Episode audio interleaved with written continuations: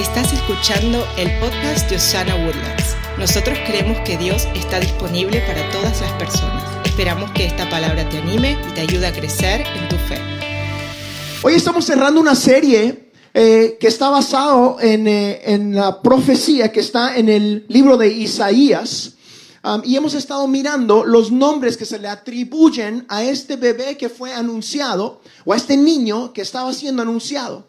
Hablamos de que Él era nuestro consejero, el Padre eterno. Eh, eh, y hoy estamos, eh, estamos concentrándonos en esto. Príncipe de paz. Diga príncipe de paz. Así que yo quiero hablarles sobre la idea de que la llegada de Jesús trae consigo la promesa de paz para toda la humanidad. Hay una promesa de paz para toda la humanidad. ¿Cuántos creen eso? Esa paz primero es una paz con Dios y luego nos lleva a tener una paz interna. Hoy, si no se lleva nada, llévese esto. La única paz verdadera, interna, viene a través de Jesucristo. El libro de Isaías, en el capítulo 9, ahí encontramos esa profecía de la que hemos estado hablando, donde se le atribuye este nombre al rey que estaba siendo anunciado. Jesús se le llama el príncipe de paz. Y hoy juntos vamos a ver esta verdad bíblica y cómo esa se alinea en nuestras vidas. Pero antes de empezar, yo quiero contarle una historia que encontré esta semana mientras estudiaba. En 1818, en una iglesia chiquitita allá en Austria, era el 24 de diciembre, la iglesia, el pastor, eh, el coro, todo estaba listo. Estaban preparando, habían hecho todas las decoraciones, habían eh, hecho todos los anuncios. Y un día antes del 24 se reunieron para practicar eh, lo que ellos iban a hacer. Lo lindo de esta reunión era que el director de alabanza o el músico había escrito un nuevo himno, una canción que iba a presentar a la iglesia por primera vez allá en 1818. Se reunió todo el liderazgo, todo el coro, la iglesia estaba linda, el pastor tenía su mensaje preparado y cuando encendieron el instrumento eh, que iba a ser el centro de la nueva canción, se dieron cuenta que el órgano de pipas, el gran órgano majestuoso, no funcionaba. Todos los planes estaban por el suelo. Ya no iban a poder hacer todo lo que querían hacer. Llegó el día del evento y el pastor y el líder de música tuvieron que cantar el nuevo himno ante la iglesia sin todo lo que ellos pensaron. A su parecer, todos sus planes habían sido estropeados. Todo estaba roto. Ellos estaban un poco tristes. Los días pasaron y ellos tuvieron que llamar a una persona que arreglara el órgano de la iglesia. Después de que lo arregla, le dice al, le dice al, líder de la música, oye, eh, prueba el órgano. Eh, él llega y empieza a probarlo y lo prueba con la nueva canción que había escrito. Y empieza a tocarla y el que lo arregló le dice, ¿de quién es esa canción? Y le dice, es mi canción. Me dice, ¿me regalas eh, el papel de la música porque quiero llevarla a mi iglesia? El escritor le dice, claro, le da una copia y el tipo se la lleva a su iglesia. Lo que ellos no sabían es de que este mismo señor que arreglaba órganos en todas las iglesias, le gustó tanto la canción que él viajaba por toda Europa compartiendo la canción cada vez que arreglaba un órgano quebrado. La historia cuenta de que la canción se fue compartiendo tan rápido que en unos años ya la estaban cantando en toda Europa, salió del continente y hasta el día de hoy usted y yo la cantamos. Ese himno se llama Noche de Paz. Lo lindo de esta historia es de que así es como Dios funciona en nuestras vidas también. Un instrumento roto, unos planes totalmente cambiados, un reparador de órganos que quizás a ellos les parecía insignificante, fue lo que Dios usó para llevar este nuevo himno, Noche de Paz, a toda la tierra. Dios siempre tiene un plan que es mejor que el nuestro. Lo voy a intentar. Dios tiene un plan mejor que el nuestro. A veces nos toca hacer iglesia en hoteles. A veces llueve un poquito antes de que entre la gente a la iglesia. Y luego para. Pero el plan de Dios siempre es mejor que el nuestro. ¿Cuántos dicen amén? Dios tiene un plan para hacer más con lo que a veces parece estar roto y olvidado o estropeado. Esa es la misma historia del pesebre. Piense conmigo, una pareja a punto de casarse.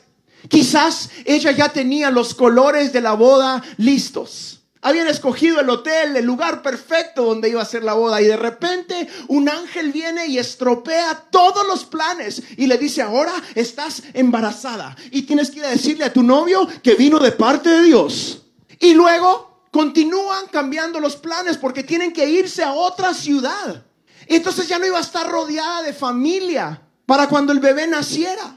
El Salvador del mundo, el Rey de Reyes, Señor de Señores, iba a nacer en un pesebre rodeado de animales. Elena y yo hoy tenemos eh, eh, en casa unos animales, tenemos unos caballos en casa y a mí a veces me toca ir y abrir y entrar al, al establo donde están esos animales y apesta. Y tiene un ventilador para que salga la peste y no sale la peste, nada más la mueve así más. Y entre más le pongo el ventilador, más apesta. Y allí tenía que nacer el rey de reyes, el señor de señores, el salvador del mundo. Si los planes del hombre fueran los que tenían que suceder, yo me imagino que hubiéramos dicho, el Salvador del mundo tiene que entrar como un guerrero súper fuerte, lleno de un gran ejército, con luces, sonido, música, lo más grande posible para que sepan que llegó el Salvador. Pero Dios no funciona así. Él entró como un bebé que era muy vulnerable, humilde, en un pesebre, porque el Señor es experto en estropear los planes humanos. Es más, algunos de ustedes están aquí hoy y dicen, este 2023 era el año donde todo tenía que salirme bien. ¿Se acuerdan? Al final de 2022 todos decíamos, este será mi año. Ahora es cuando me caso. Va a ser rubio, alto y millonario. Y te tocó chaparrito, gordito y pelón. Y más pobre, pero de buen corazón. Aleluya, dijo, nada que ver. pero este era el rey nació en un pesebre, rodeado de animales, de una virgen que ni tuvo dónde dormir después de un largo viaje. Él sería el salvador del mundo. El plan humano se hubiese visto muy diferente. Pero qué bueno que Dios es experto en usar lo roto, lo olvidado, lo que la gente no se imagina. Damas y caballeros, hoy eso es lo que quiero compartirte que hay un príncipe de paz que puede darte paz en medio de planes rotos y estropeados en tu vida. Que el plan de Dios es mejor que el que tú tienes para ti mismo. Que el Dios Todopoderoso puede tomar lo que está quebrantado en tu vida y hacerlo eterno, nacer dentro de ti. Y yo no sé qué quiere usted en su vida, pero yo quiero el plan de Dios para mí y para los míos cada momento de mi vida. Isaías capítulo 9, versículo 6 nos lleva y nos dice, se nos ha nacido un niño, un hijo se nos ha dado, el gobierno descansará sobre sus hombros y será llamado consejero maravilloso, Dios poderoso, Padre eterno, príncipe de paz. Y hoy yo quiero darle a usted tres pasos sencillitos, tres pasos hacia la paz en Cristo Jesús. Y vamos a hablar basado en lo que dice la Biblia en Gálatas capítulo 4, en el versículo 4 y 5. Dice la Biblia, pero cuando llegó el día señalado por Dios, Él envió a su Hijo, que nació de una mujer y se sometió a la ley de los judíos. Dios le envió para liberar a todos los que teníamos que obedecer la ley y luego nos adoptó como hijos suyos. Creo que el primer paso hacia la paz en Cristo Jesús es aceptar el plan de Dios. Acepta el plan de Dios. Usted y yo vamos a tener planes. Vamos a tener y es bueno y, continúe planificando y continúe haciendo cosas en su vida que lo alinean con lo que usted piensa que es lo mejor para su vida. Pero hay un plan que es el plan de Dios que tenemos que aceptar en nuestra vida. Y mi experiencia a, mis 40 años de edad me dice que el plan de Dios siempre es el mejor plan, que el plan de Dios es mejor que el plan de Harold. Y no sé por qué, pero el plan de Dios siempre es muy diferente al plan de Harold. Yo no sé si a algunos de ustedes le funcionan todos sus planes. Venga, cuéntemelo por favor, porque quiero ver cómo le hace. Pero el plan de Dios siempre llega al tiempo correcto. Escuche lo que dice ese primer parte del versículo en Gálatas capítulo 4, versículo 4. Pero cuando llegó el día señalado por Dios, esto quiere decir que hay un día señalado por Dios, el momento adecuado. ¿Qué te estoy diciendo? Si anhelas paz, tienes que aceptar el plan de Dios en tu vida. Y ese plan siempre tiene que esperar el tiempo perfecto, el tiempo correcto de Dios. El día señalado por Dios. El pesebre, el viaje, los eh, reyes magos, los que trajeron los regalos, todo lo que sucedió, toda la historia de Navidad sucedió en el tiempo perfecto de Dios. Aún cuando parecía que el plan estaba estropeado.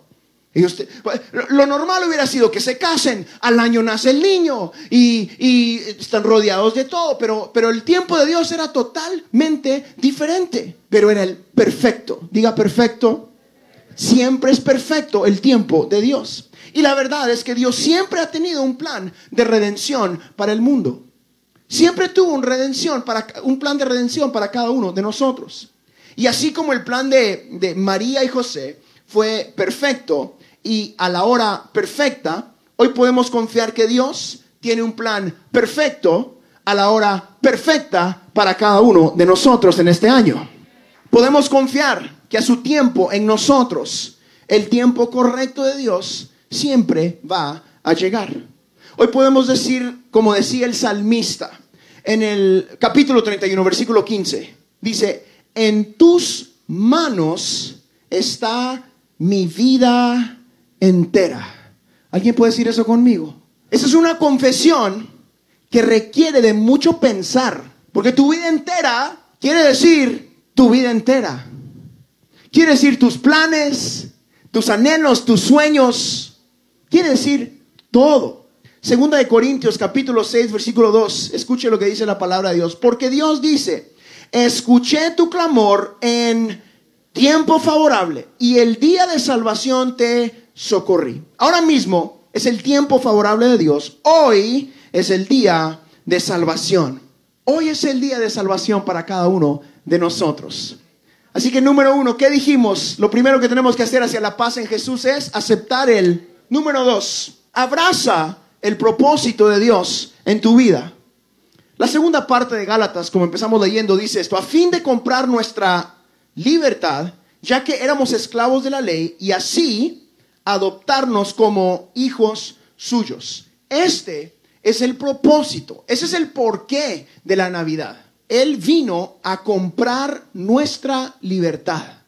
Él vino a pagar una deuda que usted y yo teníamos que no podíamos pagar por nosotros mismos. Existía una deuda que el ser humano tenía y solo Jesucristo pudo pagar esa deuda. Allí está el propósito de la Navidad. Todos conocemos Juan 3:16, ¿verdad? Por amor. Pero pasando ese, en Juan 3:17 hay algo hermoso también que yo lo invito a conocer. Juan 3:17 dice la Biblia, Dios no envió a su Hijo para condenar al mundo, sino para salvarlo por medio de él. Allí está, una vez más, el propósito de la Navidad. El príncipe de paz vino a salvarte, no vino a condenarte. Una vez más, el príncipe de paz vino a rescatarte, a pagar la deuda que tú y yo no podíamos pagar. Él vino a este mundo para que nosotros tuviéramos acceso a esta paz que solo Él puede darnos. Él vino no a condenar, vino a salvar al mundo. Pero para abrazar ese propósito, pero para aceptar ese propósito, necesitamos soltar nuestros propósitos terrenales. Para poder abrazar el propósito de Dios en nuestra vida, tenemos que aceptar que el propósito que Dios tiene para nosotros es mayor y mejor. Y confiar en su plan de paz para nosotros. Tenemos que rendirnos a Él completamente. La Biblia dice en 2 de Corintios capítulo 5 versículo 15, dice, Él murió por todos para que los que reciben la nueva vida de Cristo ya no vivan más para sí mismos, más bien vivirán para Cristo quien murió y resucitó por ellos. La historia de Jesús en un pesebre, la historia de Navidad, no es solo que Él dejó su trono para nacer y hacerse hombre como nosotros. También es una historia que nos impulsa a nosotros a dejar nuestros tronos terrenales, a quitarnos nuestras coronas y rendirlas a sus pies. Y últimamente entregarle a Él el trono de nuestro corazón. La historia del pesebre, la historia de la Navidad, es algo que nos impulsa o debería de impulsarnos a entregar el trono de nuestra vida al rey que hizo lo mismo por cada uno de nosotros. Proverbios capítulo 19, versículo 21 dice, pueden hacer todos los planes que quieras, pero el propósito del Señor prevalecerá. Le estoy diciendo que si quiere prevalecer en su vida, si quiere prevalecer este nuevo año que viene, es necesario abrazar el propósito de Dios para cada área de nuestras vidas. Es necesario rendir el trono de nuestra vida al rey que ya lo hizo por nosotros. Y número tres, para cerrar este mensaje, yo quiero animarlo a usted a que haga esto. Recibe la promesa de Dios en ti. ¿Y cuál es esa promesa? Esa promesa es que Él es todo lo que la Biblia dice que es. Porque o es un gran mentiroso o es un gran Dios, pero no existe nada en medio. O es el Hijo del Todopoderoso que vino a salvarnos, o esta es una gran farsa. O Jesús es quien dice ser, o no lo es, pero no existe nada en medio. Hoy usted está aquí y tiene una opción. O aceptar al príncipe de paz en su vida o rechazar al príncipe de paz en su vida. No hay nada en medio. No hay meter el pie y decir, ah, a ver si sí o a ver si no. O Él es quien dice ser o no lo es. Él es todo lo que la palabra de Dios dice que Él es. Él es el admirable consejero que hace milagros todavía. Es más, muchos de ustedes hoy están sentados al lado de un milagro. Aquí hay gente que ha sido sanada, hay gente que ha sido restaurada. Hay matrimonios que han sido...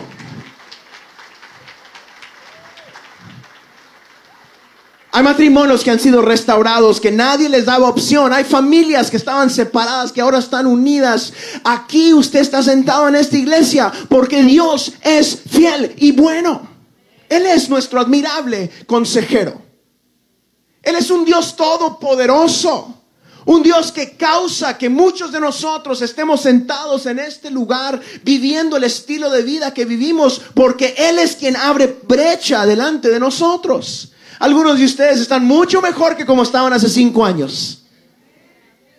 Algunos de ustedes están mucho mejor que como estaban sus padres o sus abuelos. ¿Sabe por qué? No es porque usted sea tan inteligente, es porque Dios es poderoso para abrir camino para su gente. Él es el Padre eterno que cambia historias de familias. Él es tu Padre eterno que nunca abandona, que no te deja. Él es el Dios que te da propósito. Yo estoy parado aquí porque Él fue mi Padre eterno. Y cambió la historia de mi familia. Pasamos de ser lo que éramos y ahora somos comunicadores de este gran evangelio de fe. Porque Jesús funciona. Admirable consejero. Dios poderoso. Padre eterno.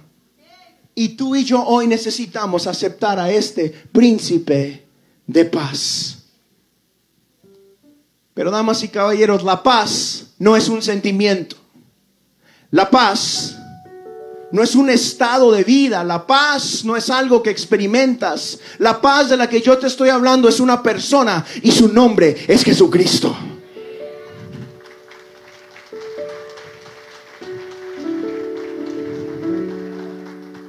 En el capítulo 14 de Juan, versículo 6, la Biblia dice, Jesús le contestó, yo soy el camino, la verdad y la vida, y nadie puede ir al Padre si no es por medio de mí. ¿Quieres paz? ¿Quieres vida eterna? No existe sin Jesús. No existe sin el admirable consejero. No existe una verdadera paz fuera de Jesucristo. No tiene nada que ver con iglesias o religión. No tiene nada que ver con canciones o pastores. Tiene que ver todo con que Jesucristo dejó su trono porque te amaba tanto que está dispuesto a ponerte en un hotel para recordarte que Él quiere ser tu príncipe de paz. Apocalipsis capítulo 3 nos enseña algo que podemos aprender hoy y que espero que toque a la puerta de tu corazón. En el versículo 20 la Biblia dice, mira, estoy a la puerta y llamo. Si alguno oye mi voz y abre la puerta, entraré, cenaré con él y él conmigo. El Padre Celestial hizo una promesa a la humanidad, una promesa de salvación enviando a su Hijo y la cumplió a través de Jesucristo. Y ahora nuestro llamado, ahora es nuestra parte, responder a esa promesa que el Padre cumplió. Yo quiero animarte el día de hoy a que respondas al príncipe de paz que te dice, dame la oportunidad de amarte. Dame la oportunidad de perdonarte. Dame la oportunidad de estar contigo todos los días de tu vida. Dice, nunca te dejaré y nunca te desampararé. Ese, ese es el propósito del pesebre. Ese es el propósito de la Navidad. El aceptar a Jesucristo y permitirle que nazca, que Él pueda nacer en el trono de tu corazón. Hoy yo quiero animarte a que recibas la promesa de salvación en Jesucristo. Invita a Jesús a que nazca en tu corazón. Oremos juntos, por favor.